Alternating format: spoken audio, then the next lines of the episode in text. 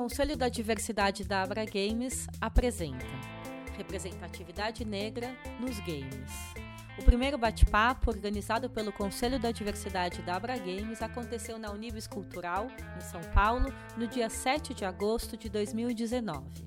Para debater este tema, estiveram presentes Vicente Vieira Filho, da Abra Games, Ivelise Fortin, Homo Ludens, Simão Gamboa, Taps Games, Mariana Rodrigues, Flux Games, Marco Silva e Raquel Mota, da Sul The Real, e Zé Wilson, da Pix Juice. Confira o debate na íntegra.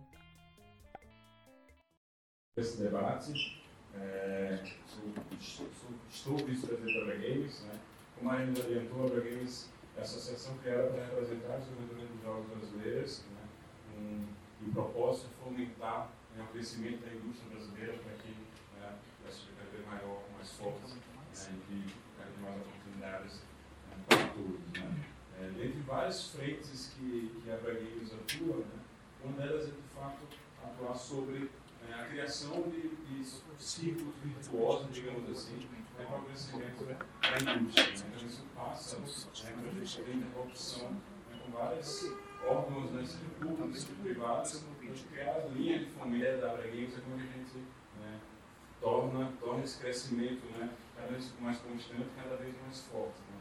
Isso passa para a gente né, ter parceria, por exemplo, com, com a PEX, para a criação de um convênio né, é, para fomentar o governo brasileiro, para fomentar a exportação dos jogos ouvidos aqui no Brasil. Né, os últimos números demonstram né, que exportou mais de 40 milhões né, no último ano é, de dólares, então é um crescimento muito forte. Né, é, então, graças a esse, a esse fruto né, do GDC, participou mais de 40 empresas, né, então participou de vários eventos, né, né, principalmente na América do Norte e, e Europa. Né, a gente tem, é, tem criado interlocução direta também com os, uh, os órgãos ligados ao audiovisual, estou falando de Ancine, FSA, né, vocês provavelmente presenciaram aí as últimas linhas de fomento né, criadas, né, com dois editais de 10 milhões cada, né, fomentar todo tipo de jogos. Então, edital era futuro, tem, tem essa interlocução realizada né, com os governos estaduais também, tem o edital PROAC, né, e obviamente também o mais forte é para a gente trabalhar no, no âmbito federal para criar, né, idealmente, né, instrumentos de fomento mais perene. Né? Então, a gente olha para Canadá, França, né, para vários, é, Alemanha, Reino Unido por aí vai, são países que possuem políticas de desenvolvimento do setor. A França, desde 2007, por exemplo, né, de fato, auxiliar o empreendedor, auxiliar as empresas a crescerem né, e reduzir um pouco o risco delas no meio desse processo. Então, aumento agradável né, para quem for investido. Né? Então, essas são algumas das ações né, que estão no dia a dia é, da Abra Games. Ao mesmo tempo, a gente tem para a gente criar, chegar nesse, nesse, nesse momento, nesse lugar que a gente quer estar, né, de, de, de, uma indústria forte, pujante, né, isso passa para a gente ter obrigatoriamente uma indústria representativa, né, uma indústria é, é, que abrace todas. Né, e isso passa para a gente criar e divulgar e promover, como esse evento aqui, né, um, um espaço de, de, promoção de uma cultura de respeito, de igualdade, né, de inclusão. Né. Se a gente olha alguns números né, da indústria, a gente já vê hoje que no mundo a maior parte do público que consome jogos é formado por mulheres. Né. Então, no Brasil são, são 57%, se não me engano, né, na América do Norte a mesma coisa, para os principais dados do mundo, mulheres representam a maioria é, dos consumidores, mas elas não estão né, tão bem representadas assim dentro da indústria. Né?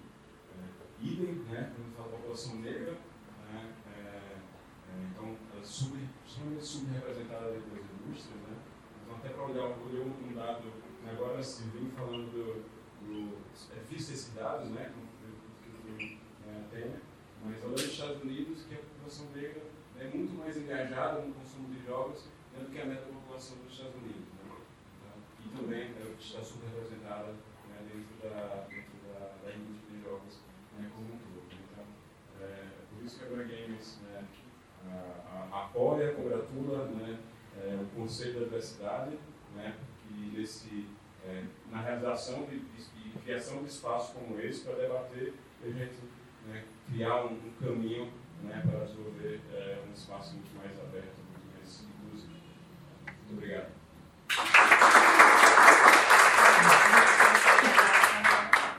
Bom, é, queria convidar agora para falar a Fortin, que ela é uma das autoras do primeiro e do segundo censo da indústria brasileira de games.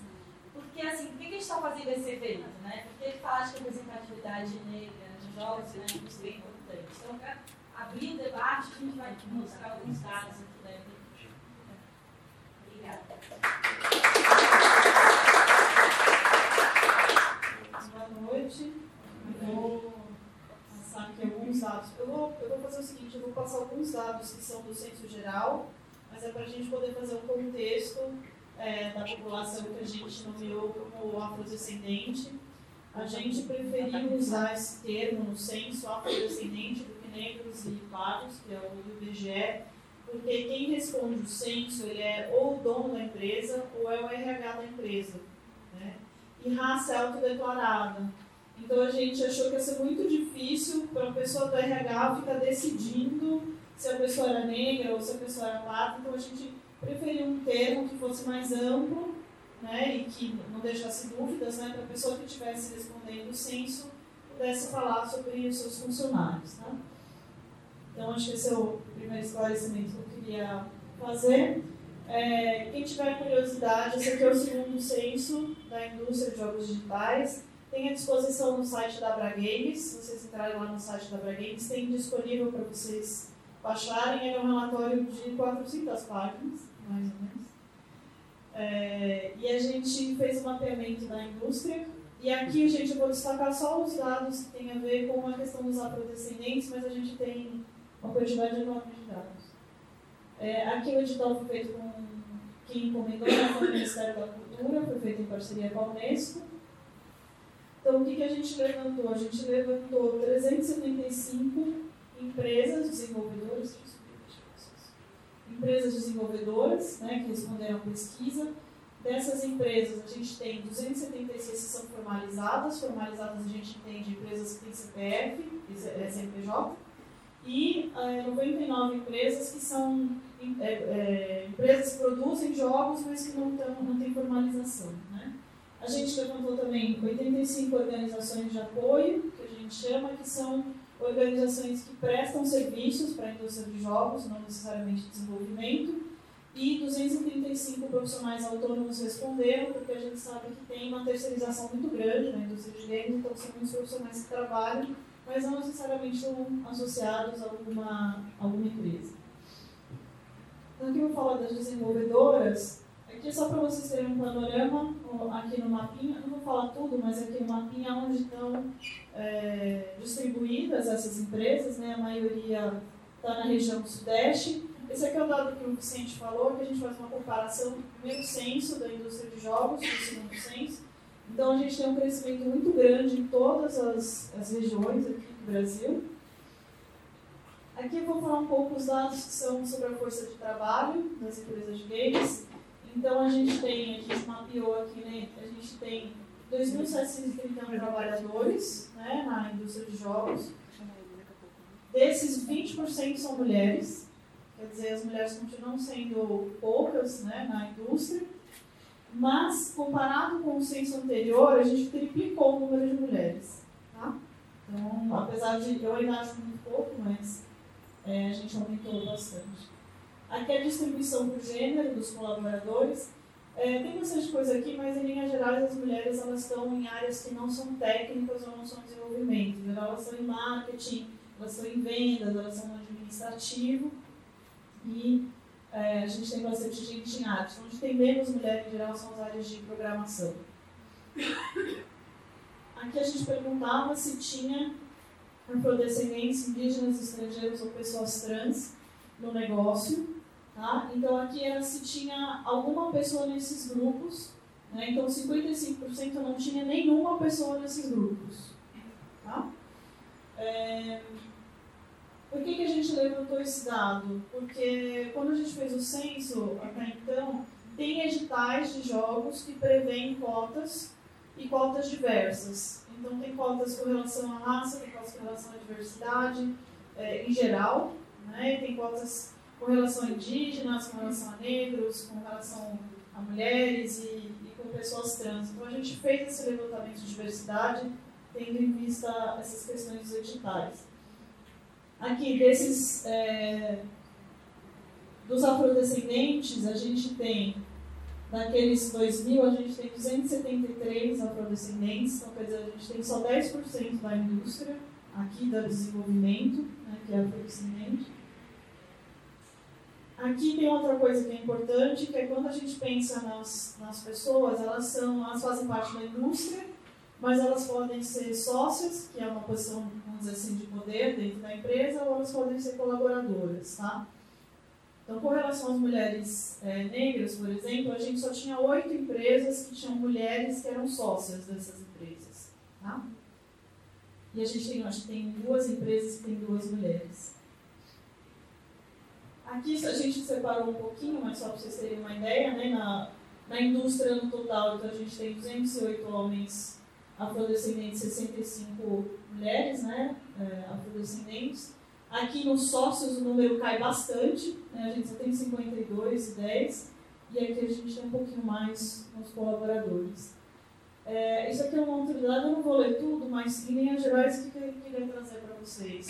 Que a distribuição dos afrodescendentes também está ligada à distribuição é, de raça no país.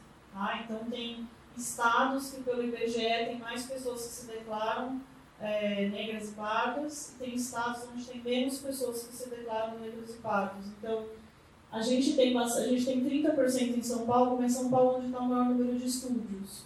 Tá? Se a gente for pegar os dados, por exemplo, aqui de, da Bahia, ou se a gente pegar os dados do Rio de Janeiro, a distribuição é mais igualitária.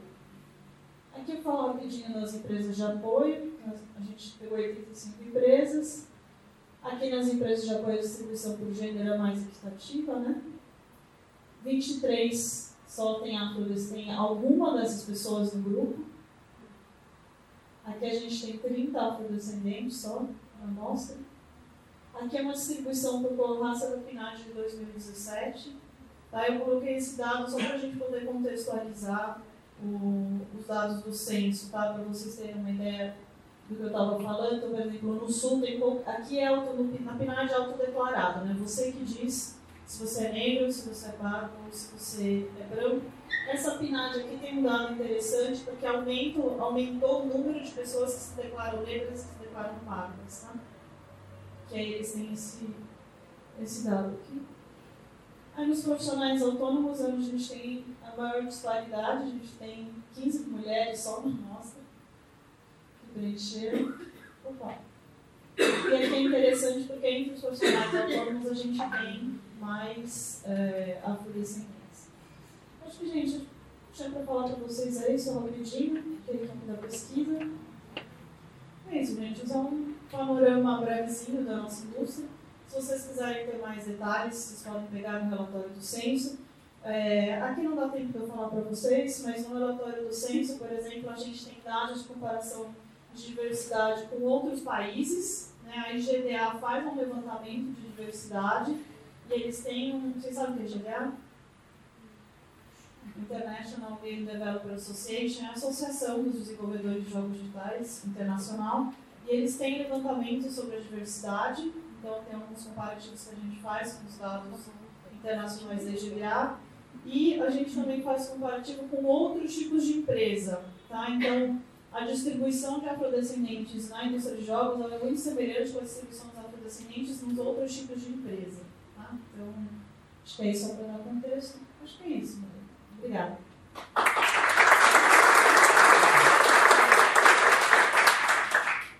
Obrigada, Denise. Bom, então agora eu vou chamar o Simon, que vai, Simon, que vai repetir a mesa. Agora, show. Valeu. Boa noite, pessoal. Eu queria chamar o palco também os meus colegas aqui, por favor, juntem-se a nós. Gostaria, mais do que eu ler o nome de vocês, eu gostaria que vocês sentassem e cada um falasse um pouco quem que são, aonde estão e o que, que vocês fazem. Por exemplo, eu posso começar, né? Pega o microfone. É, a gente não tem no cabelo todo, vai ficar, a gente dividiu, porque você vai ficar Eu acho que pode, deixa eu passar esse daqui pra lá. Isso, que é fazer. Obrigado. Olá. Então, gente, eu sou o Simão Gamboa, eu sou estrangeiro, tenho 10 anos morando no Brasil e um ano trabalhando na indústria de games. Eu lidero na Taps Games o grupo de User Acquisition, tem alguns do meu time lá para trás. É, e é isso, estou envolvido com a Bra Games, quase desde que eu entrei na, na Taps Games, é, fazendo parte também do Conselho de Diversidade. Obrigado. Boa noite, pessoal. Me chamo Marcos Silva. Representando junto com a Raquel a Superville, né, que é um estúdio focado em artes afro-brasileiras. É, a gente nasce ali em 2017, fazendo algumas coisas, e efetivamente a gente começa a produzir os nossos jogos no final do ano passado. Né. É, é, acho que a Raquel também pode comentar um pouco. né, Olá, gente. Meu nome é Raquel Mota. Eu sou analista de sistema e programadora de jogos. Trabalho na Superview, né, junto com a Mara, que somos sócios. E a SUE, ela nasceu com o objetivo de fazer com que as pessoas negras elas se identificassem mais nos jogos apresentados pela indústria. Quem sabe que, em sua maioria, os jogos eles acabam representando as pessoas negras de forma marginalizada. Então, a gente queria mudar esse cenário. É, Boa noite. É, eu sou a Mari Rodrigues. Atualmente eu estou como producer na Flux Games e eu comecei no mundo dos jogos esse ano. então. Oi, gente, boa noite. É, meu nome é José Wilson, mas pode me chamar de Zé.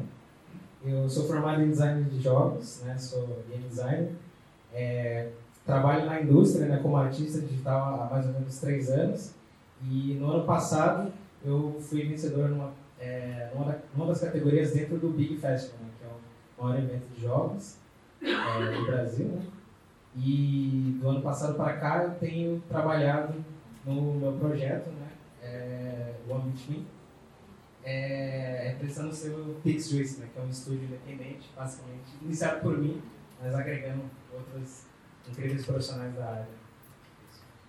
Obrigado, pessoal. Então, vamos lá. Qual que é a dinâmica que a gente vai seguir? A gente tem algumas perguntas para fazer. Gostaria muito de pegar as vivências de vocês nas empresas e indústrias de games. A gente tem participação de fora também, pessoas que não puderam estar aqui com a gente, mas que representam o nosso lindo Brasil.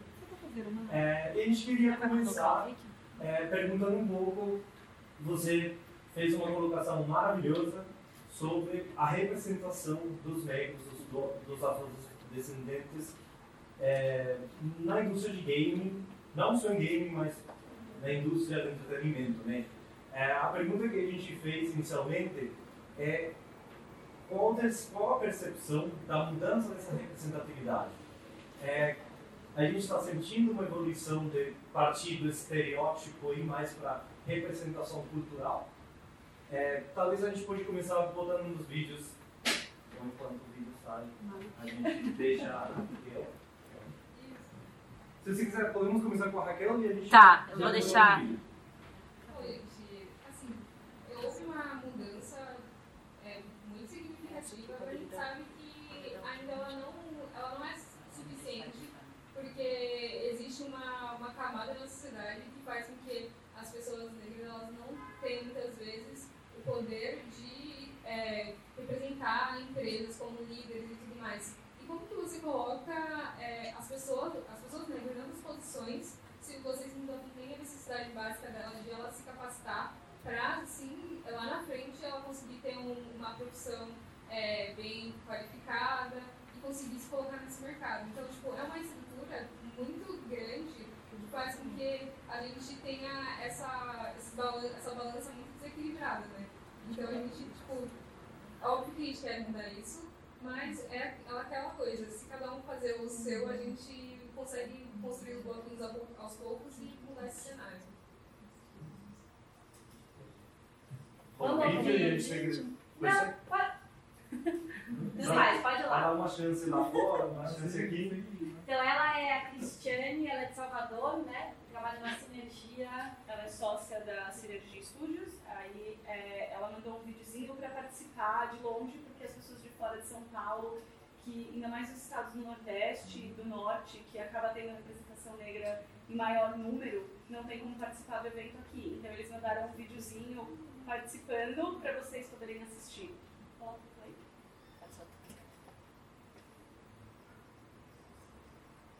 Com relação à representatividade de pessoas negras nos jogos eletrônicos, eu quero né, falar de um exemplo muito pessoal né, de, dos títulos que a gente desenvolve na, na produtora que eu faço parte, que é a Synergia Games, em que a gente, desde muito cedo, a gente fez essa opção por desenvolver títulos que inserissem narrativas da cultura afro-brasileira, da mitologia afro-brasileira.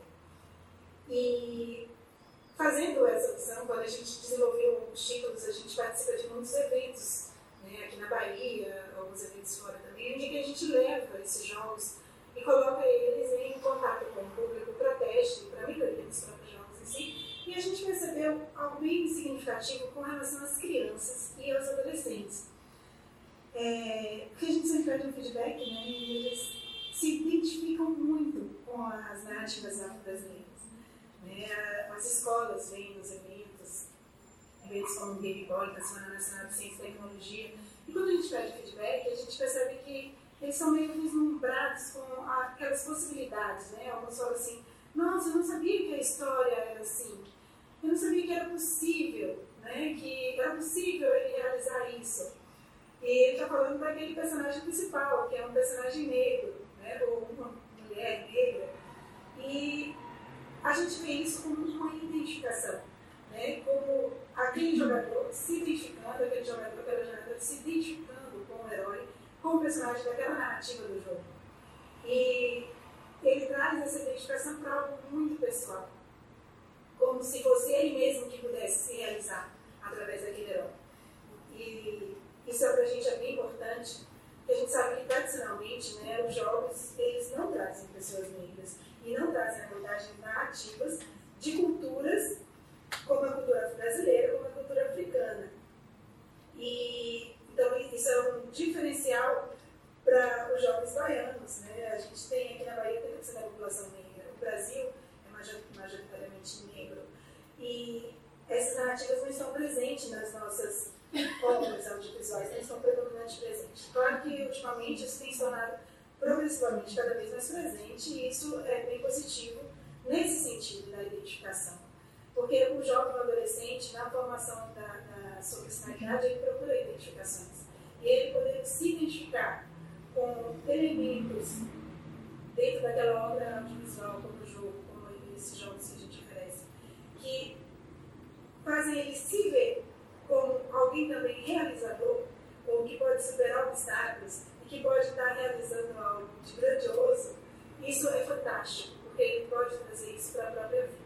Né? Isso é uma contribuição que a mitologia, de certa forma, sempre traz. Em uma linguagem tão jovem, uma linguagem tão próxima ao jovem como o jogo eletrônico, isso realmente para nós tem sido um feedback bem significativo.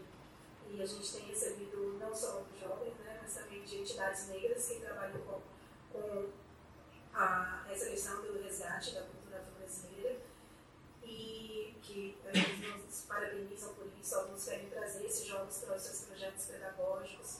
Então a gente vê isso como bem positivo nesse, nesse sentido.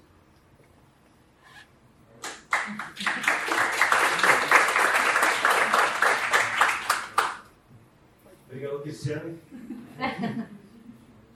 Mais alguém que faça alguma colocação sobre a representatividade negra nos jogos? Nossa, tem tanto, tanto para ser dito, mas só para complementar o que ela disse, é, jogos, a indústria de jogos, né, há algum tempo deixou de ser um brinquedo para crianças para se tornar um, uma mídia, né?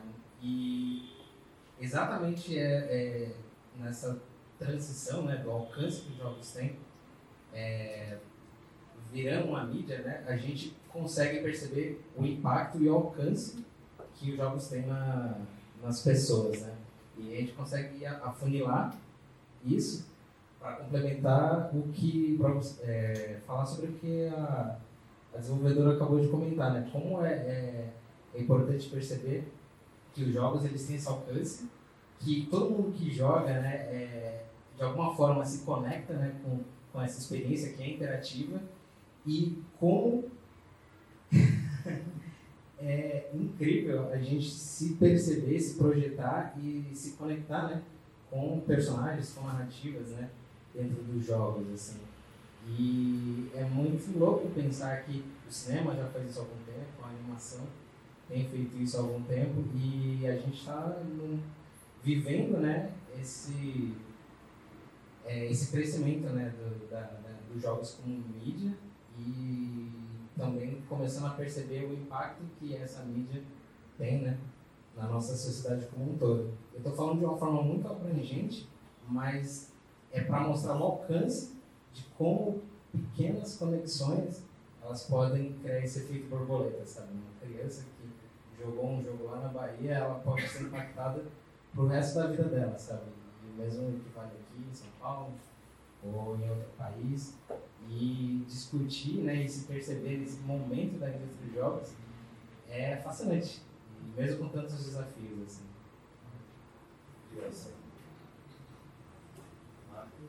Mário? Ah, poxa, é, dentro desse assunto de representatividade, eu, acho que é, quando, quando, a gente fala de representatividade, é, fica explícito assim, né? O que, que, a gente busca, né? Quando olha para a representatividade. Porque alguns amigos meus sempre me colocavam esse questionamento por não entender e falavam assim, meu, mas qual é a sua necessidade de se ver? A gente se vê no espaço, muitas vezes, de, do lúdico, né? é a construção do lúdico que a gente troca com a realidade. Né? É, isso é muito comum. E quando você consome determinado tipo de obra, que você faz uma conexão e você vê sempre a sua representação de forma pejorativa, é, isso, isso atinge um ponto do imaginário, sabe? É, eu lembro de desses estudos de game design, eu troco muita ideia com o Zé também, que é um excelente game design, e aí eu perguntava assim, meu, mas por que, que tipo, os JRPGs ou as coisas que são produzidas no Japão sempre colocam o vilão como uma skin preta, sabe? Tipo, um negócio assim extremamente estereotipado, um, um cara com traços que são nítidos fora dos traços deles, assim, para marcar que o, o inimigo é sempre o outro, sabe? A margem disso. E é incrível como isso impacta nessa nossa visão. Se pedir para fazer pedir, dar um papel de caneta para vocês fazerem, provavelmente muitos de nós vamos reproduzir tipo, um personagem, pedir para fazer um vilão, a gente vai reproduzir um personagem negro, tipo, ou, ou uma skin negra, ou alguma referência a isso. Então, toda vez que a gente pensa em remoldar essa representatividade, é no sentido muito amplo, né? No sentido de, caramba, tipo, não estou desconstruindo é, o estereótipo só quanto obra, mas quanto eu que estou fazendo a obra também. Né? Então, é, essa, esse talk que a gente está fazendo hoje, ele serve talvez para a gente pensar muito sobre a indústria, né? sobre o que já tem como obras, mas muitos de nós, eu acredito que vocês vieram, talvez desenvolvam jogos ou tenham vontade de fazer, ou fazer outras obras, mas isso serve muito para a gente que produz também. Né? Então, é, é meio, é meio uma dupla via né? para quem produz e para quem consome também. Essa, acho que essa questão de se enxergar no lúdico tem, tem uma. Parece que ultimamente tem uma, uma quebra, tipo, parece que é algo muito grande que vai ser mudado e tal, mas às vezes é um negócio muito pequeno, como ter a opção de mudar um cabelo para um cabelo afro, é ter a opção de mudar a cor da pele do personagem, tipo, coisas assim, tipo, só para a pessoa se enxergar um pouco Tipo, você para pra pensar, tipo, faz pouquíssimo tempo que a gente começou a ter bonecas que tem, tem uma cor diferente sem ser a branca e, tipo, a criança já cresce para ter um imaginário diferente, tipo, eu não tô me enxergando naquilo que eu tô brincando, como que eu vou, como, como vai ser isso depois para ela? Acho que é muito disso. Com certeza. Será que a gente bota mais um dos vídeos dos meninos? Do Lucas no resto do Brasil? Agora é do Recife, como é que é que você faz aqui? Recife é representado. Que a gente gosta muito do Nordeste. Especialmente desse seu Lucas, ele é da Ele vai se apresentar. Ah, nessa gente. É, meu nome é Lucas Berto, eu sou sócio fundador da Pug Studios.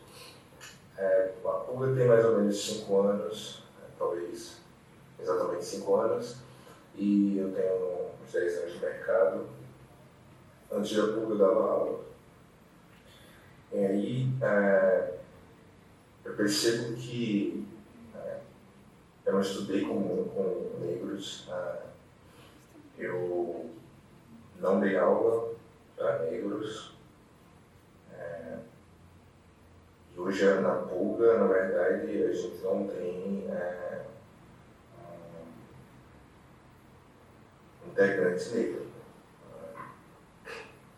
E eu comecei a pensar e, e talvez o raciocínio que eu queria jogar é o tempo que eu levei para me formar, justamente esses 10 anos estudando e, e trabalhando, é, é um, um, tempo que casa bem com o debate, porque naquela época é, era, era pesado, curso era, era caro financeiramente, né? Então, isso, isso tem uma relação, a gente sabe a relação de dinheiro e, pobreza e cor, né?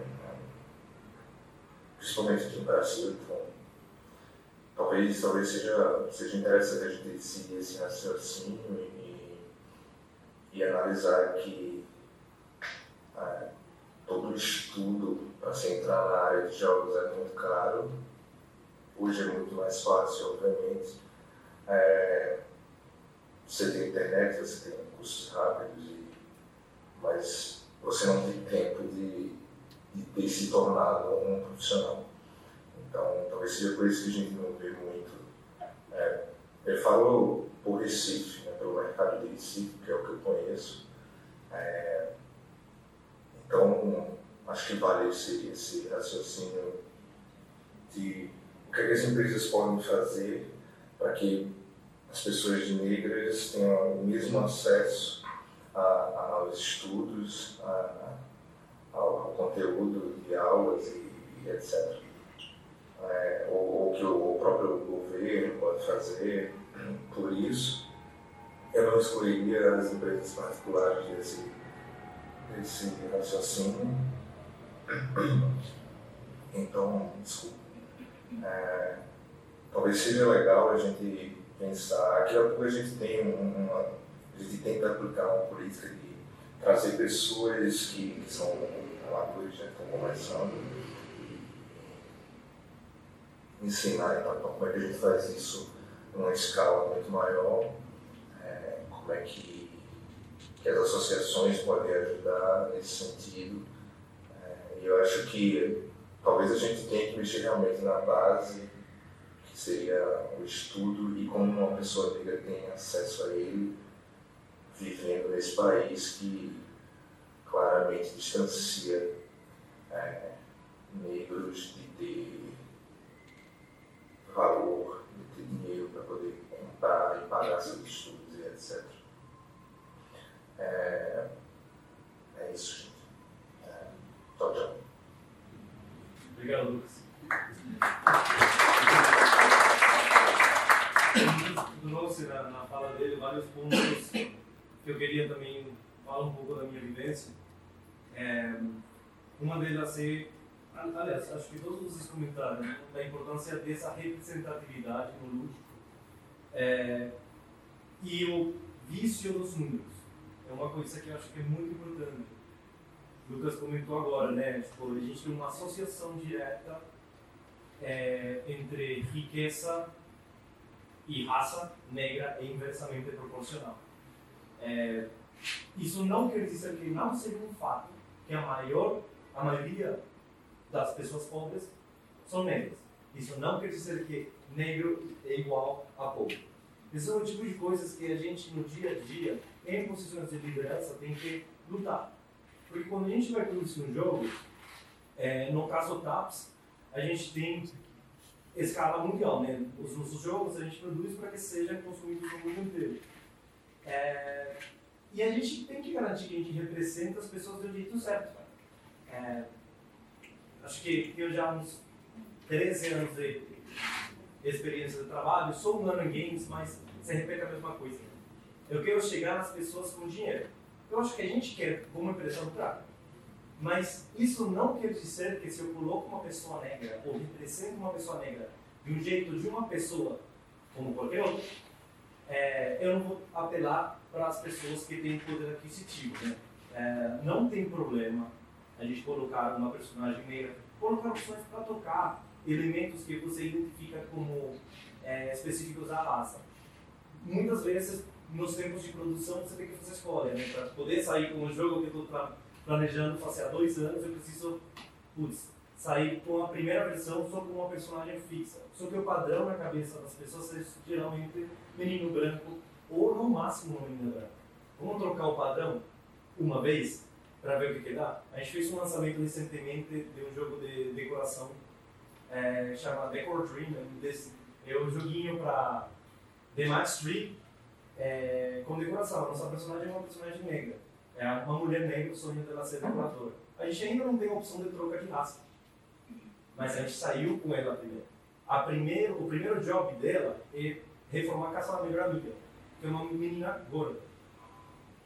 Só que ela ser negra, a Didi ser gorda, não faz nenhuma diferença no trato entre elas e no jeito que a, que a vida dentro do jogo se desenvolve. Porque a vida é assim. A gente não é negro só quando vai pra balada, a gente não é negro só quando vai ouvir um hip hop. A gente é negro sempre, a gente é negro na faculdade. Só que a gente se encontra com essas coisas. Vezes na faculdade, a gente acaba sendo o único negro. Ou de um grupo de 300 pessoas, dois são negros. E é muito provável, como foi o meu caso, um dos poucos pobres na faculdade que você estava estudando. Então é interessante ver isso. E eu queria aproveitar, já que eu falei bastante, abrir para uma próxima pergunta, que é, beleza, a gente falou da representatividade nos jogos, mas como que a gente faz para mudar a base e trazer mais negros para ser parte do nosso quadro de funcionários, das nossas empresas? Aonde achar? é, essa coisa de onde achar pessoas negras capacitadas para fazer esse tipo de trabalho é, é complicado, porque se você for parar pensar, a maioria dos profissionais é, negros na área de jogos, em algum momento eles foram um pouco privilegiados de estarem ali, como foi meu caso, por exemplo.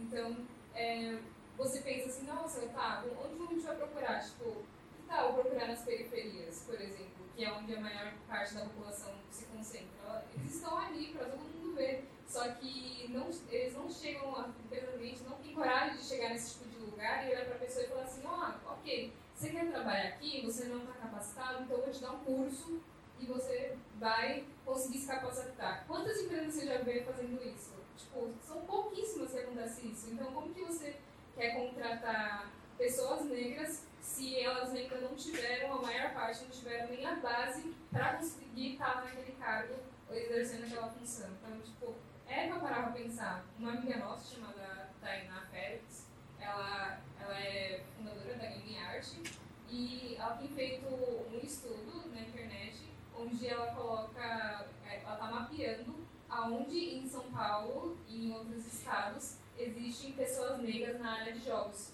Porque a gente sabe que existem pessoas negras na área de jogos, mas muitas a gente não sabe a localidade exata dela. Então, com essa, com essa pesquisa que ela está desenvolvendo, até, o, até chegar o ano que vem, a gente espera que a gente consiga identificar e falar assim, ah, Vila Maria, ah, ali tem tais profissionais, ah, Tucuruvi, ah, Capão Redondo, ali tem tantas quantidades de pessoas trabalhando com isso. Então, tipo, é uma coisa para que a gente pensa ali, para que esse mapeamento faça com que abra oportunidade para outras pessoas conseguirem olhar e falar assim, ah, legal, aqui tem tal pessoa, ela faz X, Y, Z e eu quero ela na minha equipe. Porque, e é, e é louco para mim pensar nisso, porque essa iniciativa veio dos nossos que não necessariamente tem um poder aquisitivo alto para fazer uma pesquisa um pouco mais robusta. Então, tipo, a gente teve que começar lá com simples para conseguir fazer um mapeamento, é, porque a gente não teve nenhum apoio de outras empresas que têm sim é, poder aquisitivo para ajudar a fazer isso. Né? A gente convidou a Tainá para São 20 horas. Mas ela tá com uma agenda super cheia. Sim, tá sim. O pessoal da é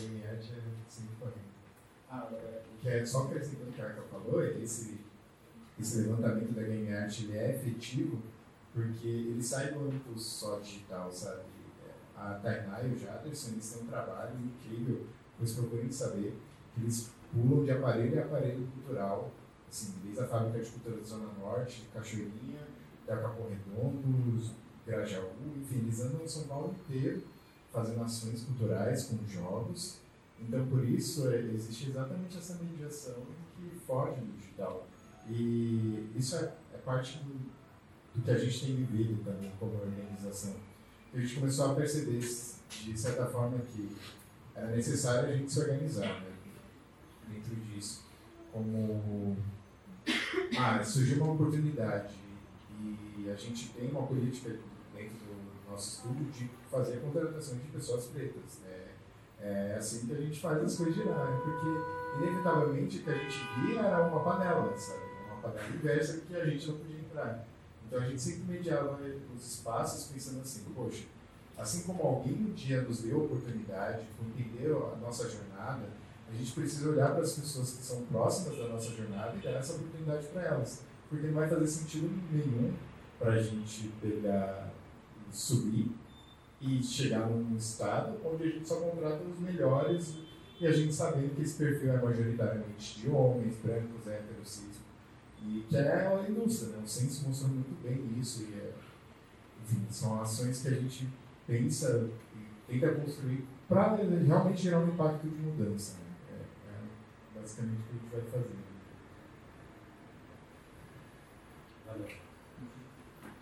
Eu tenho, eu tenho muito esse questionamento que ele levantou no vídeo de quanto que chegar no ambiente, eu sou a única pessoa negra, não tem mais ninguém.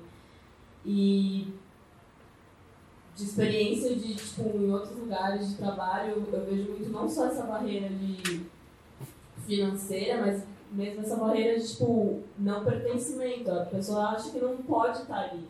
Ela não tem um, ah, tipo, não é meu lugar, não posso pertencer a esse lugar, eu nunca tive essa oportunidade. E é muito essa questão de, tipo, chegar nessas pessoas. Tipo, não, você pode estar aqui, você deve estar aqui, você tem que estar aqui. Tipo, estender essa mão mesmo, tipo, vamos participar, vamos, vamos, vamos nesses lugares, vamos trazer eles para outros lugares, tipo, circular essas ideias. É, eu acho muito bacana né, o, o apontamento da, da Raquel né, sobre como essas empresas, elas, as empresas que existem, né, elas não alcançam né, o, é, pessoas que têm o potencial ou interesse, às vezes as qualificações, né, mas estão longe dessas oportunidades. É, e como esse questionamento tão simples, ele, ele às vezes é, falta numa reunião de, de diretoria, né, enfim, um ambiente onde oportunidades podem ser, ser criadas para outras pessoas, né? É, quando o pessoal comenta assim, ah, a gente quer os melhores profissionais para montar uma equipe, é... é engraçado pensar que será que é, esses bons profissionais eles é, eles são realmente os melhores ou eles são os que a gente está só conseguindo enxergar, né? eles estão à vista? Porque é, quem é da periferia, né, negros, as minas, enfim, o pessoal que está aí no corre, é, ele, a gente já cresce, vem de uma história em que a gente só precisa de oportunidade para mostrar como a gente é bom. E, é, é um questionamento que às vezes falta nesse, nesse, nesse nível acima, né, que são dessas tomadas de decisões, porque não temos representantes lá, né? E isso impacta diretamente o que é o bom, né? O que é o qualificado e tudo mais, né? Porque tem gente muito boa assim na periferia, tem gente qualificada lá, né? Por exemplo. E eu só queria acreditar que eu lembrei de uma frase né, na minha experiência de trabalho, de uma conversa com um que ele falou assim, se você está desenvolvendo um projeto, alguma coisa, e você tem cinco pessoas iguais para tomar uma decisão, é, você não precisa dessa cinco, você precisa de uma. Então, cortou.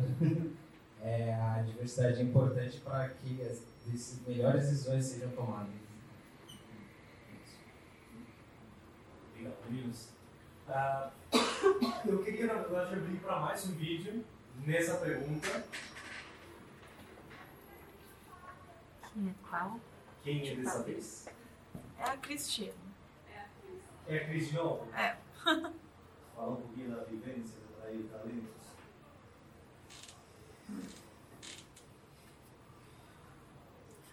Olha, é, eu acho essa questão tão delicada, né, de como a gente pode ter mais pessoas negras trabalhando no, nos estúdios que desenvolvem jogos.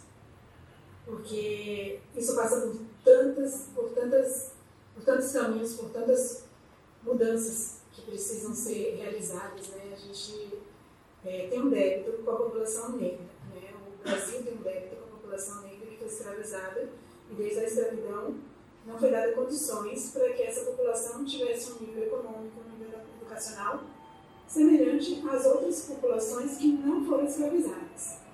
Então, isso faz com que o, o, as nossas classes sociais elas tenham essa, essa discriminação por, ela, por elas mesmas, né, pelas questões históricas. Então, na indústria de games, os postos de trabalho eles são altamente qualificados.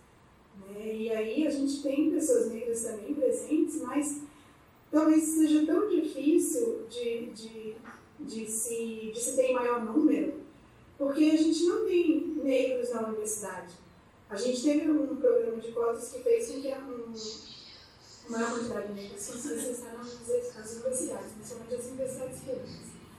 Então, isso é, envolve tantas, tantas questões, né, questões ideológicas, questões políticas, questões de posicionamento, mas, a meu ver, isso envolve mais do que um, posicionamento da, das pessoas que fazem recrutamento de seleção para a indústria, porque envolve políticas públicas, né? envolve uma série de outras questões. Você está falando em termos de Brasil.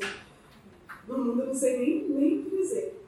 Mas eu acho que a gente tem que ser favorável a tudo isso que favoreça a diversidade presente na nossa indústria né? Assim, o mínimo que a gente pode fazer com pessoas que estão na indústria, que estão formando equipes para desenvolver jogos, é tentar estar acima da, da mediocridade do preconceito, né? E, e ver que uma pessoa negra, uma pessoa branca, ela pode ser tão preparada quanto uma contra a outra. Agora, em termos sociais, em termos né, de, de, de mercado de trabalho, isso passa por diversas outras questões.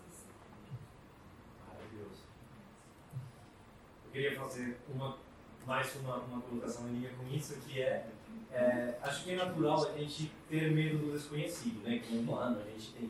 E o problema é que, para muitas empresas, se não são games, a contratação de pessoas fora do padrão sim, que eles são acostumados ao desconhecido. Então, se associam características físicas com o potencial de performar da pessoa. Não tem muito a ver. E que as poucas vivências que elas têm é pessoa que se formou em X faculdade, majoritariamente branca, classe A, é, menino cis, hétero. É, isso, a gente fala né, que, que, as pessoas acabam indo no círculo mais próximo. O problema é quando a associação de características físicas vai além do círculo próximo. Não é só eu, se eu fosse branco, diretor da empresa, eu vou procurar o escritório próximo. Se não tem ninguém, vou procurar alguém que se pareça fisicamente. Então, para mim, a primeira coisa que a gente tem que trabalhar é dar visibilidade para essas pessoas que estão trabalhando em games. Ver que tem uma cara negra de games e pessoas que podem estar posições de liderança também. Para gerar esse vínculo, ou quebrar esse estereótipo de que a pessoa talvez não é capaz de outra raça. É, e quebrar e ajudar para que as próprias pessoas na liderança, que provavelmente estudaram a vida toda com pessoas que não se pareciam com elas, eles recuperem a negritude. Eu passei por isso. De estudar sobre pessoas brancas, classe A, entrar numa empresa multinacional, que tive a sorte de vir morar para o Brasil por ela, então sou muito grato. Mas você acha que você não é mais negro. Você já tá, foi promovido para outra raça. E tem reforços na sociedade que falam, isso é legal. Você é um negro do bem. A gente tem que falar na cara, demonstrar quem que são os negros do bem. Todos. Todos, todos não temos diferença, é, por eu ter estudado numa faculdade. Se eu tenho potencial, eu tenho potencial, eu quero você lá. Só que eu preciso levar a mensagem da minha empresa para todo mundo, mostrar os detendimentos. E eu, na verdade, agradeço muito a todos vocês porque participar desse tipo de eventos, mostrar cara, trocar contato. Tem talento, não só em games. Eu peguei umas três pessoas recentemente de outras indústrias. E só ia atrás delas também. E você provavelmente não tem experiência em game, mas é designer, ou é demarche, ou é programador. Você se adapta, você conhece o mercado. E provavelmente você já é jogador, já é gamer. Porque todo mundo é gamer. É, então isso é uma coisa super bacana. Posso seguir? Eu queria ver se na verdade abrir para se alguém da plateia tem alguma pergunta, queria fazer alguma colocação, alguma vivência. Ninguém aqui morde. Eu que acho que pode. pode- Eu acho que Eu acho que dá pra ser sem microfone. né? Não, melhor qual que a gente tá gravando. Ah, legal. Com o microfone, por favor. Você pode se apresentar e falar de onde é? Meu nome é Gabriele, eu sou de São Paulo, da Zona Norte, e estou entrando na área de programação agora. Aí eu queria saber como vocês entraram na área de game. Porque vai que eu gosto.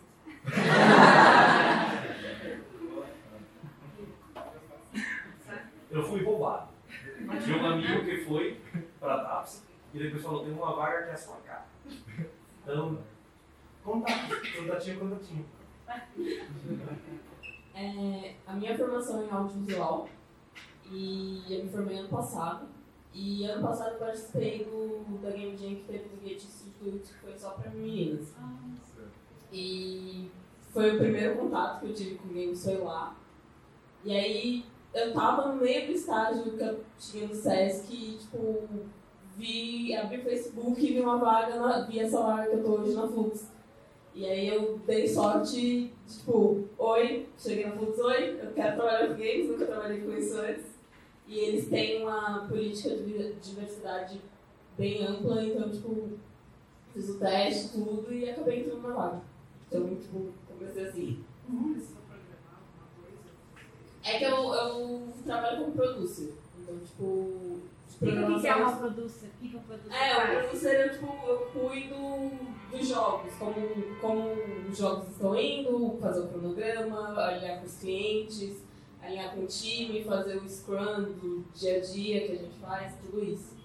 E aí, no momento, estou cuidando de dois jogos lá na, na Flux, já cuidei de alguns cinco, desde que eu entrei, e foi assim.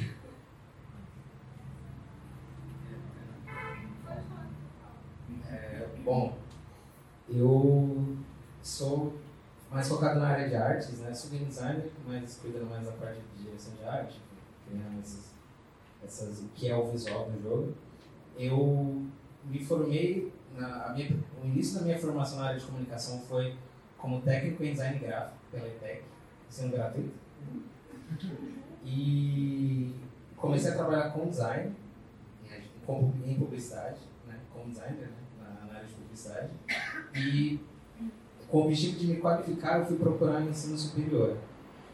Através de um amigo que tinha ingressado no curso em design de jogos, eh, eu conheci a- essa formação, me interessei, achei que seria complementar ao que eu já fazia. Me entrei, ingressei e me graduei dando isso aí. E quando eu saí, eh, formado em design de, de- em game design, eu comecei a trabalhar em estúdios aqui em São Paulo, como artista visual. Passei algum tempo né, nessa área, de, em estúdios, né, como pre- prestando serviço, e posteriormente falei, bom, acho que eu posso tentar comunicar ou desenvolver projetos que eu, que eu quero. E foi quando eu é, me ingressei em mares mais revoltos, aí, que começaram a ser desenvolvedor independente. É Isso. Eu programo um pouquinho, mas é, acho que você vai gostar de a resposta da Raquel. Bom, é, eu cursei primeiro a faculdade de ciência da computação, e aí acabei ficando doente e tudo mais, e aí eu falei assim, não, vou sair na, na universidade por um tempo, só que esse tempo foi tipo, curto demais, porque eu passei na FATEC. E o Marcos, ele já estava comigo no, a gente foi estudar juntos na FATEC, até que chegou o momento de fazer o TCC. Eu sabia que eu queria muito fazer algo relacionado à área de saúde, só que os projetos que eu queria fazer na universidade é, não era possível por conta de falta de profissionais na saúde, porque não é esse o ramo da, da FATEC, né? Então, tipo, eu fiquei, caramba, o que, eu posso fazer? E é então que o, o Marcos, né, ele começou e eu também trabalhar na, na área da saúde, na supervisão técnica de saúde, o Marcos em uma OBS, a gente falou assim, caramba, por que não fazer um jogo para ajudar pacientes pediátricos é, auxiliar no, na mobilidade das mãos, né? E aí a gente sabia que a gente queria fazer aquilo, mas a gente não sabia como, porque a gente tinha pouca experiência. Eu não tinha nenhuma experiência em jogos, e o Marcos, ele já programava alguma coisa em jogos, mas era, era mínimo, assim. E aí que a gente descobriu o mundo da internet, né? e aí a gente começou a procurar vídeos no YouTube de tutoriais, começou a usar a, plataforma de Coursera, que tem alguns cursos gratuitos, mas se você quiser certificar, você tem que pagar. E aí eu falei assim, caramba, a gente não tem, tipo, nem um pouco de dinheiro para se capacitar para fazer esse jogo.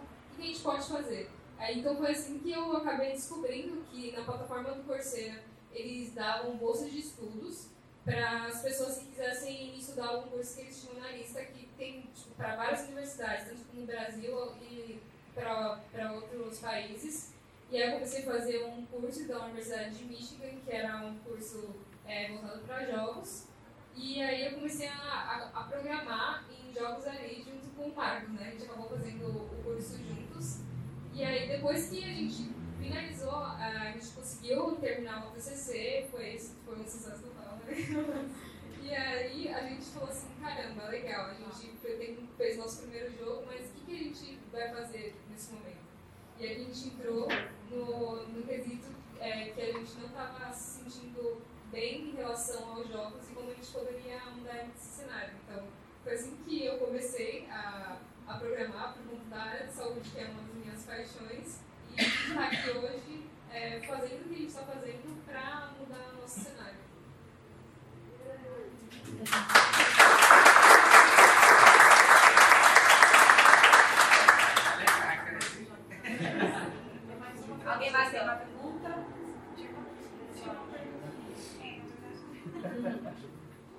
Noite. É, meu nome é Rosana, eu não trabalho na área de games, né? eu sou representante de, uma, uma, de um instituto lá na Zona Leste e, e eu vejo a necessidade, né? eu vejo que tem jovens lá que eu vejo que tem muito potencial, né? mas nós não temos muito acesso, como vocês estão falando, né? E, e aí eu convidei né, que é jovem e gosta muito de games, para a gente vir e fazer conexões, participar, perceber, entrar nesse mundo, né? Que está, essa era digital, todo mundo. E, e fazer parcerias para ver como que. Porque eu gostaria muito de, de levar para eles lá, lá na Zona Oeste, né, lá na periferia, é, um, não sei, um curso ou até uma oficina para iniciar e colocar eles também no mercado. Poxa, legal. Como chama a instituição? Instituto Ação e Cidadania. Poxa, vamos conversar sim. É, acho que todo mundo que pode dar um, um, tipo de contribuição. Também é, reitero, o pessoal da Game Art eles são excelentes para isso. Assim. É, eles têm uh, o core deles, né? A parte principal deles. Não, mas eu posso contar do jeitinho. É exatamente isso. Eles vão nos aparelhos culturais, eles falam nas perifas, eles têm cursos, eles ensinam programação para jovens, para crianças. E a gente tem se posicionado muito mais como criadores de obras. A gente também faz essas trocas culturais. Aqui a gente está na Zona Norte, né? Nós aparelhos. Mas vamos pensar coisas assim, muita coisa boa para fazer. Eu acho que também a Abra Games, né? A gente está É, aqui deixa- justamente. Posso falar uma coisa aqui? É, uma das metas do Conselho da Diversidade para esse ano é criar um banco de currículos da diversidade, né? Porque a gente criou um selo de apoio científico à diversidade, tem esse categoria que a gente vai falar, esses debates, e aí a gente falou, bom, tem várias de 130 associados que a gente tem, 10 empresas só conseguiram o selo de gênero e LGBTQ, 10 ou 12, ou seja, número muito baixo ainda, né? E aí a gente fala, bom, a gente como conselho tem que unir outra ponta, né? Não adianta a gente só querer falar, ó, tem uma equipe diversa, ao mesmo tempo a gente já ouviu de pessoas falando assim, ah, mas eu não sei onde procurar, tá? que é o fato, procure nos lugares que você acha. Mas a gente, enquanto associação, a gente pode pensar um banco de currículos onde as pessoas que querem entrar na, na indústria se cadastrem, as empresas que querem ter um ambiente mais diverso procurem lá. Né? Então essa é uma das metas que a gente se colocou. Oi, eu sou Mariana. Eu faço faculdade de Jogos Digitais.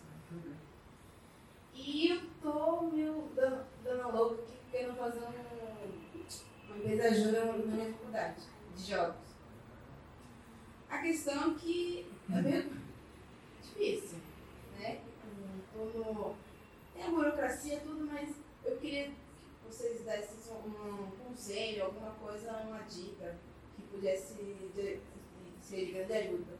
Porque eu, é, eu quero que todo mundo, essa empresa ajuda que estou montando, é, para mostrar para as pessoas, para o mundo inteiro, para o mundo, o, Brasil, é, que tem, é, não tem só eu, mas outras pessoas estão entrando no mercado de games mais, é, uma forma mais ampla, uma forma mais fácil. Não digo fácil, mas digo mais prático. Ah, acho que assim, é, você começou a relação com a faculdade, mas se ela não te apoiar para você criar uma empresa júnior dentro da universidade, crie mesmo assim uma empresa. É, por quê? Você não precisa, óbvio que a universidade vai te dar todo um suporte para você conseguir fazer algumas coisas, mas a partir do momento que você quer já fazer aquilo, é, vai lá, faça, junte pessoas que têm o mesmo objetivo que o seu. Porque a gente nasceu assim, né? A Suela nasceu assim. A gente sabia que a gente não tinha muito recurso financeiro, mas a gente tinha força de vontade e, e, e garra para conseguir fazer aquilo. Então, eu acho que, é, por mais que se você daqui a um tempo perceber que a universidade não vai te apoiar para fazer esse projeto, junta os seus amigos da universidade e fala assim, olha, quem quer fazer tal coisa? Então, tipo, cria um grupo, faz um, estudo, faz um estudo de como vocês podem é, montar essa estrutura, porque é, isso é incrível, assim, a universidade te possibilita conhecer várias é, pessoas para você fazer algumas coisas diferentes. Então, acho que você deveria ver quem se interessa naquele meio e colocar essa ideia em prática, porque às vezes a gente fica pensando assim, caramba, tipo, eu quero vir fazer aquilo, quero fazer isso, mas eu não tenho apoio de X pessoas, mas tipo, será realmente que você precisa de apoio daquela pessoa para seguir o que você quer fazer? Então, tipo, é uma coisa para se pensar.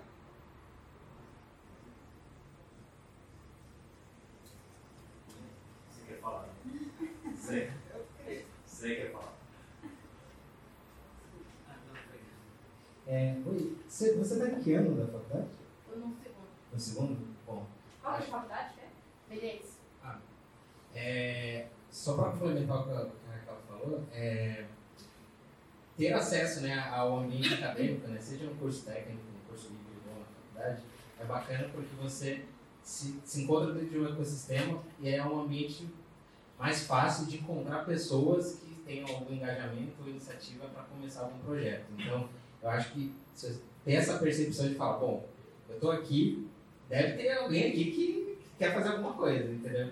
É, começar a, a, ter esse sonar, né, esse radar mais é, ligado, né, mais, mais sintonizado, é, acho que é importante, porque assim, a gente às vezes pensa assim, putz, depois que eu me formar eu vou começar a fazer alguma coisa, sendo que como estudante tem algumas portas de acesso que são para, para estudante, né, então essa percepção acho que, acho que é importante.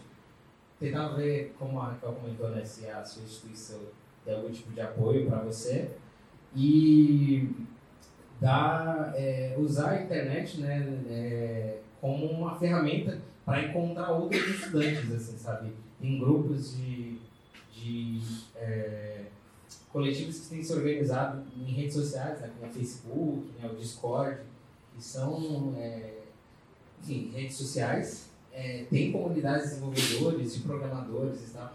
eu não, não tenho certeza agora, mas depois acho que a gente pode passar. Existem é, grupos fechados né, para mulheres na área de tecnologia, né? É importante saber que esses grupos existem, né? Porque às vezes você encontra parceiras, né? Ou parceiros lá. Então, assim, minhas, minhas duas sugestões são se perceber como um estudante, falar, pô, eu estou no ambiente acadêmico, com quem eu posso falar? E tentar falar com todo mundo, sabe? Dar, transpor essa barreira, né? Mesmo que às vezes a gente não seja tão articulado ou saiba o que perguntar. E, e tentar procurar comunidades digitais, assim, né? O Facebook tem, é, tem grupos abertos para pessoas na área de tecnologia, né? Depois a gente pode indicar alguns. Acho que isso é fundamental também. É, existem esses canais de comunicação que estão unindo pessoas semelhantes ou pessoas diversas né, para fazerem coisas. E aí, saber que esses canais existem é, um, é um- é- é importante. E acho que vai te ajudar. Obrigado, você. Pessoal, mais alguma pergunta? Nossa, que... Então, depois você e aqui atrás. Chega atrás, tem um aqui, ó. Aliás, se você quiser direcionar a pergunta para uma pessoa específica, pode. Ah, não, é o Geraldo. É, meu nome é Victor, eu sou formado em cinema. É, eu sou roteirista. E a minha dúvida é, além de no cinema, eu comecei a desenvolver um roteiro para quadrinhos e tudo mais, e eu estou me interessando muito por roteiro para games. Só que além de é, não encontrar um curso específico de roteiro para games, eu queria saber se é, dentro do game design existe esse espaço específico para o roteirista em si, além da, da além programação? Essa é a minha Sério? Vocês vão ver que eu falo mais que a boca. Olha, é bacana você, comentar que é, é de cinema, né? É, uma coisa que é, é bacana perceber é que é, no desenvolvimento de jogos, o projeto, né, o jogo, o software, enfim, a mídia, ele é formado por profissionais diversos. Assim, não importa se eu sou um ótimo desenhista, se, se eu não tiver um time que complemente né, as, as lacunas, né, as competências, um jogo ele não vai sair. E é, nesse, é nessa percepção de uma equipe multi é, profissional, né, que a gente se perce, que a gente pode encontrar essas, essas posições de encaixe, né, como profissional. Como desenvolvedor independente, eu vou te falar assim, olha, os jogos independentes são formados por equipes muito, muito enxutas, né? Não, às vezes é, é mais por uma, uma dificuldade do que uma vontade. É, grandes empresas, né, grandes projetos têm é, verba né, para trazer profissionais complementares, como um roteirista, e eu não sei se isso é uma realidade para o mercado brasileiro, que é formado basicamente por empresas com um time muito pequeno, né, comparado com, o mercado internacional.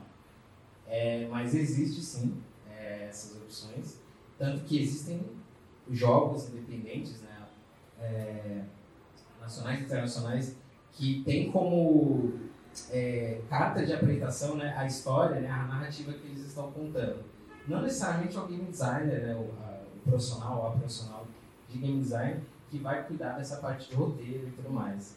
Então, é, a minha sugestão, né, se você quiser atuar né, como roteirista de jogos, é procurar jogos no Google mesmo, né, é, que tenham, que são, tenham nota alta, ou que tenham, é, como um, um bom desempenho nessa, nessa característica, assim, porque hoje em dia no YouTube, enfim, e, e na internet, você consegue é, encontrar, por exemplo, documentação sobre pessoas profissionais que são da área de roteiro para jogos, sabe?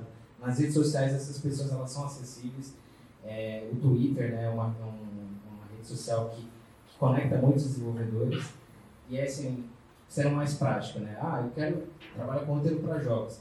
Existe esse mercado? Como eu faço isso? Aqui no Brasil, por uma série de questões, não existem esses profissionais na maioria dos estúdios que eu conheço, dedicados para isso. Mas existe sim essa posição em estúdios grandes e existem projetos, jogos famosos mundialmente, né, como o branco, né, não dá exemplos, mas é, que, que tem é, é o Mass Effect, né, é o que eu ele é um jogo, é uma franquia de jogos que é muito conhecida pelo roteiro, né? E eu não sei se você vai encontrar um curso de roteirista para jogos, mas a minha sugestão é assim, veja os projetos que têm isso como uma força e estude o que esses projetos foram feitos, de forma autodidata mesmo, sabe? Porque aí as dúvidas vão vir e aí na comunidade você vai trocando essas dúvidas e esse conhecimento. Acho que a minha sugestão é essa. É, é só de, tipo, tem muito essa coisa do dia a dia que ele mesmo, que o José falou, de, tipo, montar um time, geralmente não vai entrar um roteirista específico pro jogo, dependendo do escopo daquele jogo. É, mas existe a vaga dependendo de quanto tempo aquele jogo vai ter, qual, como vai, vai ser desenvolvido. Essa vaga existe, existe esse lugar no, no mercado. Mas uma, uma dica que eu também vi de audiovisual que eu te dou é de, tipo, de, é, fazer cursos de dramaturgia. Porque, tipo, nos cursos de dramaturgia você vai aprender a base e tudo, e nisso você aplica para todos os lugares, independente da plataforma que você for usar e tal. Tem uma. Antes de você, ele levantou a mão. Já tinha visto, desculpa.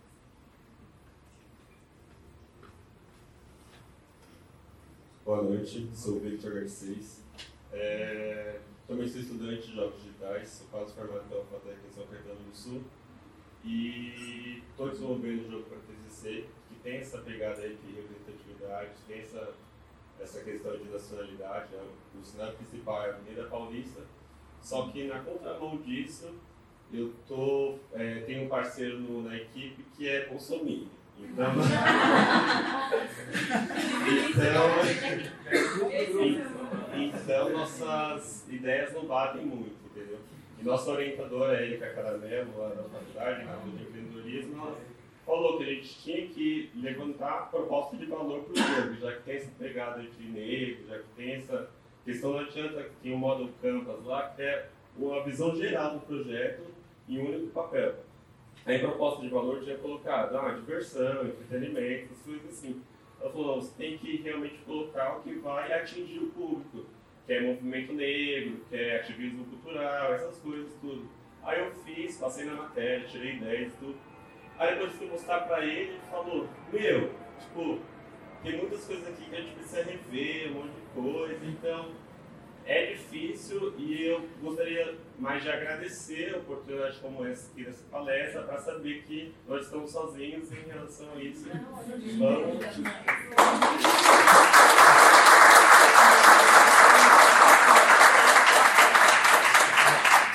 Hoje eu queria acrescentar um negócio. Meu, isso é ótimo. Conversar com o Bolsonaro é. Tomo um café já fico pensando qual vai ser o primeiro.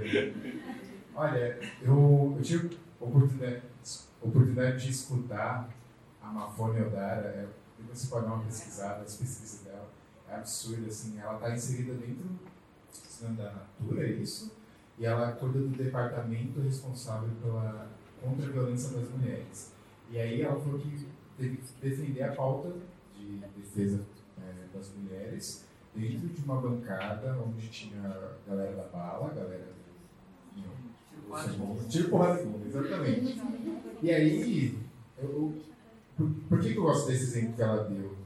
Ela fala que ela teve que encontrar um mecanismo de se comunicar com o outro, porque existe dentro do espaço, por exemplo, dessa branquitude, um não entendimento, né? Tipo, não entendimento do que, que é um, uma pessoa negra, do que, que é a vivência dela, quais são as dificuldades. E abrir um diálogo com essa pessoa, usando os bordões que é tipo. É, Black Power, qualquer outra coisa que a gente levante, tipo, geralmente vai causar um incômodo porque ela é associada diretamente ao opressor, né? ao, ao racista, e ninguém quer figurar esse papel. Então, o que ela falava nesse caso específico de contra, é, o, a violência contra a mulher, ela falou que o, o diálogo que ela teve que abrir com essa galera, que era totalmente resistente a pautas feministas, foi: é, eu vou falar sobre a família, porque a mulher, para mim, é, na, no meu conceito de família, ela é a parte central. E para é, o cara que é bolsominion, ou da, da porrada, da bala, da igreja, também é. Tipo, a, a mulher tem um papel significativo dentro, da, dentro do, do círculo que é família. Ela falou, o meu conceito de família pode ser diferente, mas vamos tratar sobre família. E ela fez toda a pauta dela em cima desse assunto, sabe? Pegando exatamente esse, esse diálogo. E ela sempre, ela falou que ela sempre vê assim, tipo, ninguém, ninguém assumidamente fala que, que é a favor de, da violência contra a mulher. Ninguém que tem essa, essa cara de fazer, de falar isso. Então, é, a gente tem que achar, é muito difícil isso, mediar essas coisas, mas a gente tem que achar esses espaços em comum. Olha, tipo, você pode não entender que quer ser uma pessoa preta, mas você não quer ver um, seu amigo preto morrendo na rua, só por causa da cor da pele dele. Então vamos, vamos achar um consenso. Aí você mostra os dados estatísticos, você mostra como que é a vivência da pessoa, e aí não tem como. Se a pessoa mesmo assim falar isso, aí, olha, não existe espaço de trabalhar com, com você. E é a vida que toca, mas a gente tem que achar esses espaços, porque o que eu tenho percebido no geral é que é falta de informação. Às vezes a pessoa não é, não é nem mau caratismo, tipo, a pessoa não entende o que, é tipo, você pegar dois, duas horas de, de busão e trem de Osasco para chegar aqui, né? Eu, eu que era de Guarulhos que passava três, sabe? Tipo, a pessoa não sabe o que é viver numa periferia com medo de tomar um tiro é, e tomar um enquadro de um policial. Então, é, é meio difícil, mas é super pertinente e continue resistindo. Faça seus jogos, sim. Olá. Meu nome é Wagner. É, eu me formei na PUC Jogos Digitais. É, tive aula com a professora aqui. É, e aí, pela, pelo curso, eu estudei 3D, animação, programação, roteiro, entre outras coisas. Mas eu nunca tive a pegada técnica, nunca fui técnico. Eu sempre fui mais pro lado de negócio, gestão e planejamento. E aí, juntando com a parte de líderes, gestores, né, que foi comentado, como adentrar nesse mercado por essa área de gestão, planejamento, então quanto a minha amiga falou de produção, que é uma das áreas que eu, que eu almejo.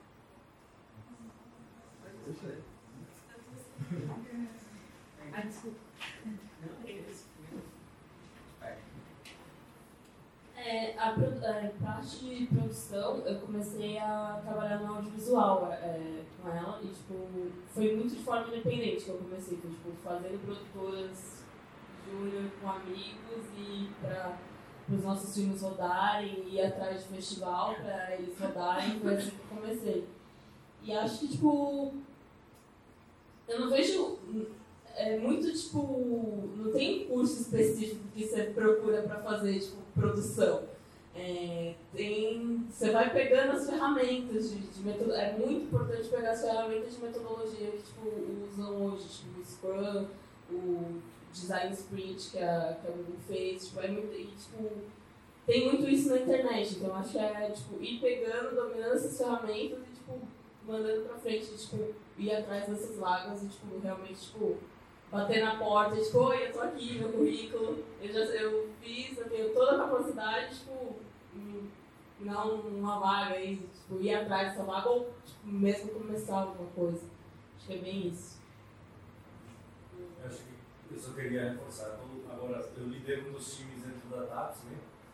É, e, cara, a Mari falou, tipo, um dos das coisas mais valorizadas agora dentro da indústria e mesmo e, ainda ser um estúdio grande é o conhecimento das metodologias. Você com a capacidade e com o potencial, ainda producer, na verdade, é uma pessoa muito ciclo de um, na verdade. Tipo, você pode vir de ser desenvolvedor, você cria as suas habilidades, você pode chegar lá e chega em posições de liderança. Realmente, a minha recomendação seria vá atrás desse mentor ou mentora que vai te dar a guia do que você precisa desenvolver e bater a porta. Tem a, tem a vaga? A vaga é minha. E por isso, isso, isso.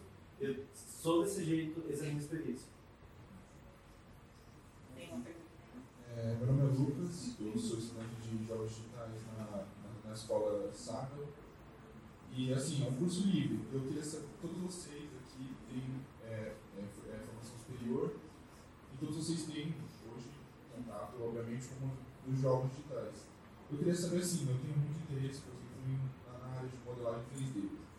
Vocês acham importante o fato de precisar ter um curso superior ou é mais importante você ter, por exemplo, vários cursos livres que te especializam mais na área do que, por exemplo, um curso de 4 anos de design de games onde envolve tudo de novo.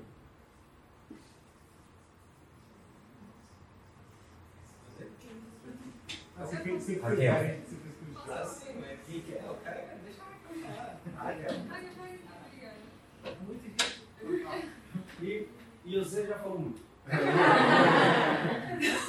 Olha, é, eu acho que tudo depende do seu objetivo. Por exemplo, eu já estava inserida na faculdade. Então, mesmo sabendo que eu queria estar na área de jogos, eu não tinha poder aquisitivo financeiro para contratar um curso que poderia me direcionar um pouco melhor. Então, eu fui atrás dessas opções de tal. Mas acho que assim, se você quer fazer faculdade, pelo fato de simplesmente você ter um diploma ali, vá e faça. Mas é aquela coisa, que a faculdade, ela não vai te pos- não é uma vaga garantida de um emprego nem nada. Você, depois que você sair da universidade, você vai ter que entender o que você quer fazer. Então, ah, quero ser especialista então você vai ter que encontrar métodos para conseguir ser especialista naquilo. Não, não existe um manual pronto de falar assim, não, entra na faculdade, sai da faculdade, faz o mestrado, faz o doutorado, enfim. Não tem um manual pronto, sabe? É você entender quais são os objetivos, conversar com é, pessoas da, da área de jogos, especificamente que fazem modelagem, para entender quais caminhos que seria assim mais úteis para você, porque faculdade assim é importante, é, mas a faculdade por si só não- acrescenta muita coisa. Se você quer ser especialista em algo que em universidade é um pouco mais difícil de encontrar, entendeu? Porque eu acredito que cursos livres, cursos específicos, muitas vezes te dão uma visão muito mais focada naquilo do que você entrar na faculdade e ter uma visão generalista.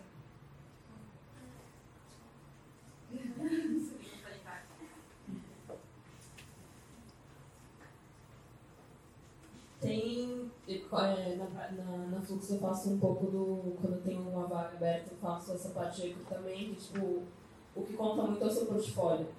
Tipo, a última coisa que a gente vai olhar é onde você estudou e tal. É muito. É, a parte de ter uma formação acho que é muito, pra, muito pessoal atualmente. Tipo, ter todas as vivências de uma faculdade, tipo, é legal, é bacana, mas tipo, para é, recrutar para alguma vaga, primeira coisa que a gente vai olhar é o seu portfólio. Então, tipo, foca nisso.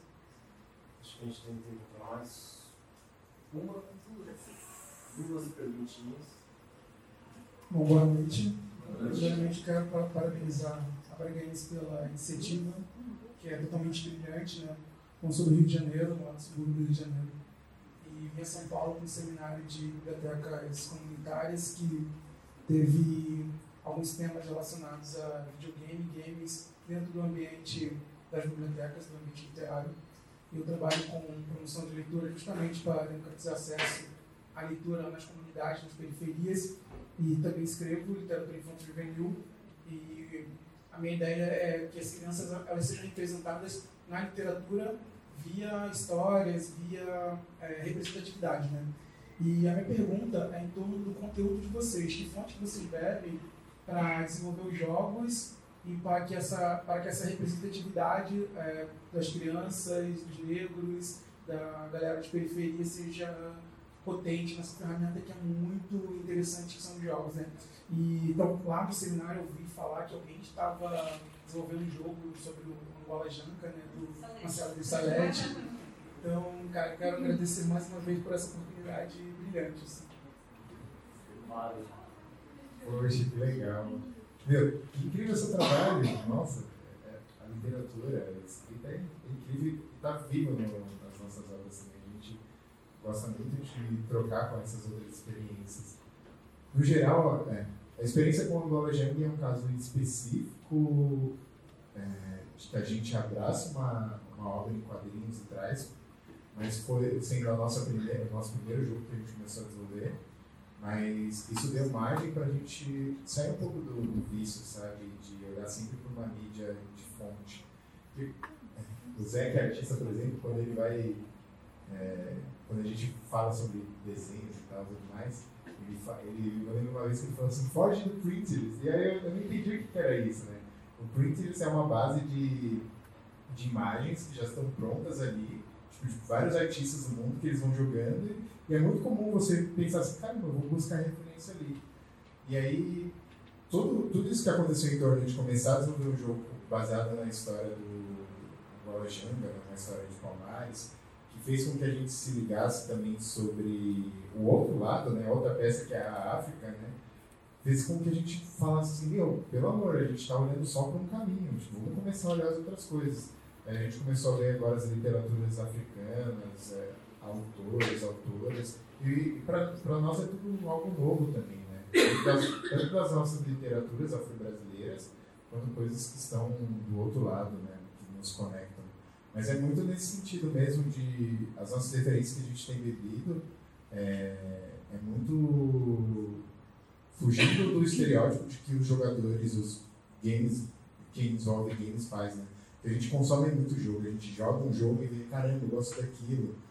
Então, eu tenho, quanto game design do, do jogo da Nova eu tenho pensado até muito sobre isso. Tipo, caramba, vou sair um pouco de, dessas referências aqui para começar a ver de outras e trazer um olhar um pouco diferente, né? Vamos mudar um pouco essa, essa perspectiva. Valeu. É, Mais alguém? Acho que é. Ai. Ah. último. É simples, é rapidinho, mas eu queria que vocês me falassem qual que é o jogo que vocês acham que tem a melhor representatividade negra.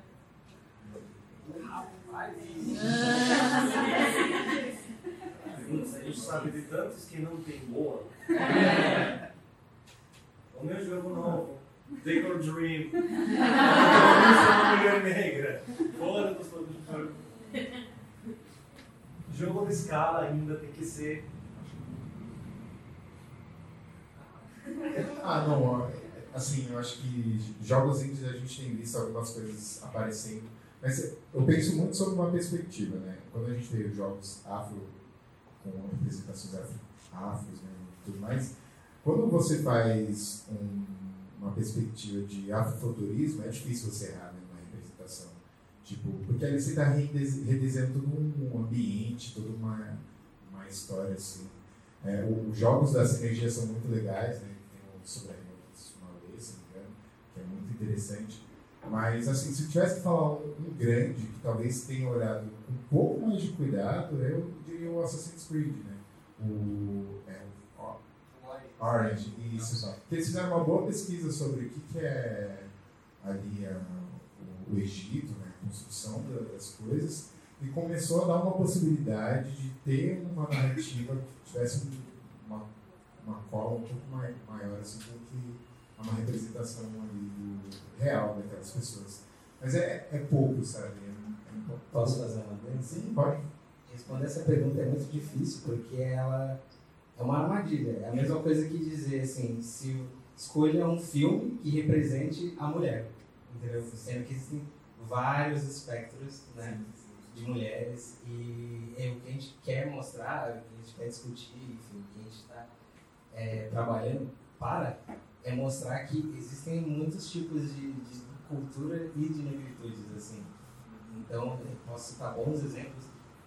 Jogos, né, grandes ou indies, que tenham é, é, caracterizações positivas, né, ou diversas, né, da figura negra masculina e feminina, só que a gente não pode cair nessa armadilha de achar que, ah, vou desenvolver uma animação, vou desenvolver um filme, vou desenvolver um jogo que vai representar a cultura negra, ou um negro, sabe? Sendo que é, a diversidade ela existe mesmo nos subgrupos, assim, sabe?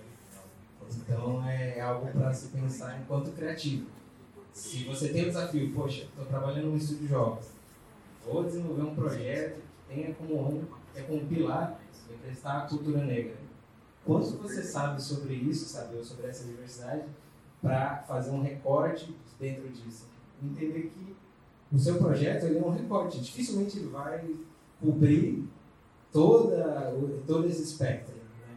E eu gosto sempre de traçar paralelos com outras mídias, né, para a gente entender que é, é isso, né? O cinema, ele, não existe um filme que represente um único sujeito, um, um indivíduo, né? Uma animação, assim como uma música. E os jogos estão expandindo para abrir esse leque de opções. Bom, gente, muito obrigado. Eu queria agradecer a todos vocês por esse tempo. Vocês também. Não acabou ainda, mas eu quero uma salva de palmas para os professores.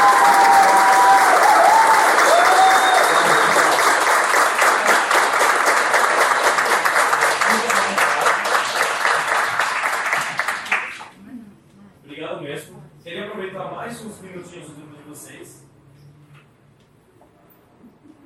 Não, pode falar.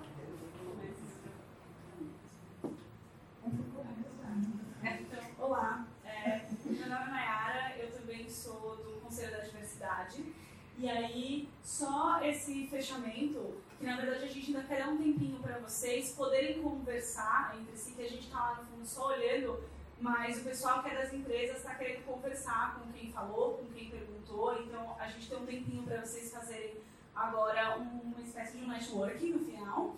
Mas eu queria só contar que a gente, como é, representantes do Conselho, a gente criou no início do ano, e esse ainda é o nosso primeiro ano é, com o Conselho rolando, a gente criou o Selo da Diversidade, que é, é um selo onde a gente dá um, a gente evidencia empresas e eventos que tenham é, participação na organização ou que tenham participação como os funcionários das pessoas de diversas minorias. Aí, é, passa o slide para mim, por favor. Então, até no começo do ano, a gente tem é, o objetivo de até o fim do ano ter quatro selos diferentes. E no início do ano a gente já tinha esses dois rolando, que foram os nossos dois primeiros selos.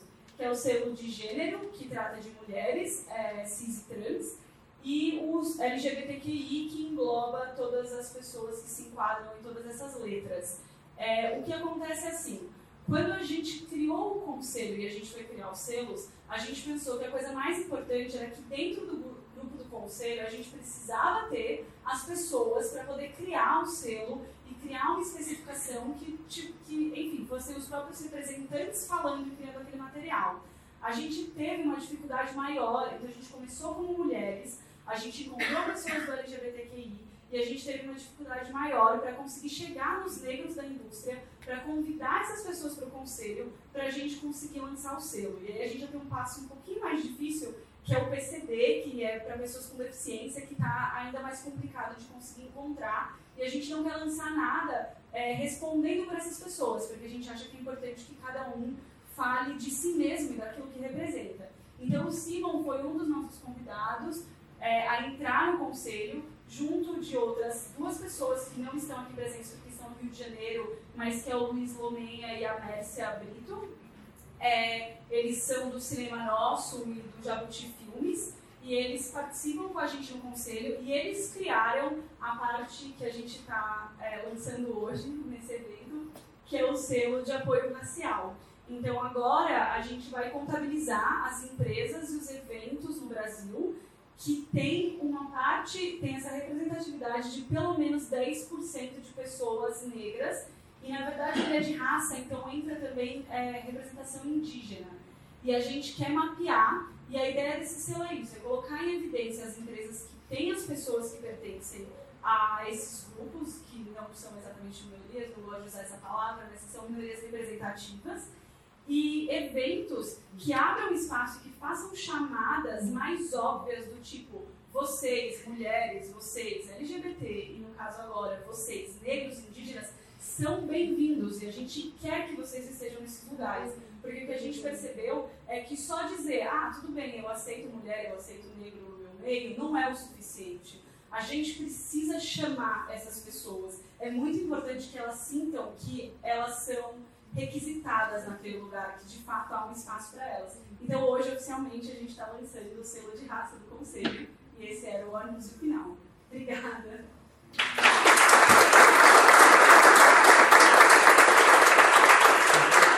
Eu queria fazer um comentário antes, e é, tipo, vocês viram, tem uma... Pode Pode, colocar. anterior? Anterior? A gente está falando, com o lançamento do selo de raça, a gente está falando 10%. A gente sabe que isso não- representa o Brasil, a gente sabe. Mas a gente falou, vamos começar e vamos subindo a barra. A gente quer, cada ano, rever e subir a barra. Só que a gente não, se a gente olha, qual que é o porcentagem de população negra no Brasil? 54%. Mínimo. A gente deveria ter 54%. Mas a gente sabe que hoje a gente não vai chegar. E se a gente bota uma meta que é impossível de atingir, ninguém vai olhar para ela. Então, esse é o nosso primeiro. A gente espera que muitas mais empresas consigam chegar aí. É, e ano que vem a gente revisa. A gente vai seguir subindo lá. A gente vai querer seguir trabalhando com pessoas como vocês para seguir subindo o número de funcionários é, que representam a diversidade racial na empresa. Então, esse é o convite. A gente não está colocando 10% por desmerecer a importância, a gente está no começo da jornada e daqui a dois, três anos, cinco anos, essa é número a gente espera que seja bem assim. Muitíssimo obrigado.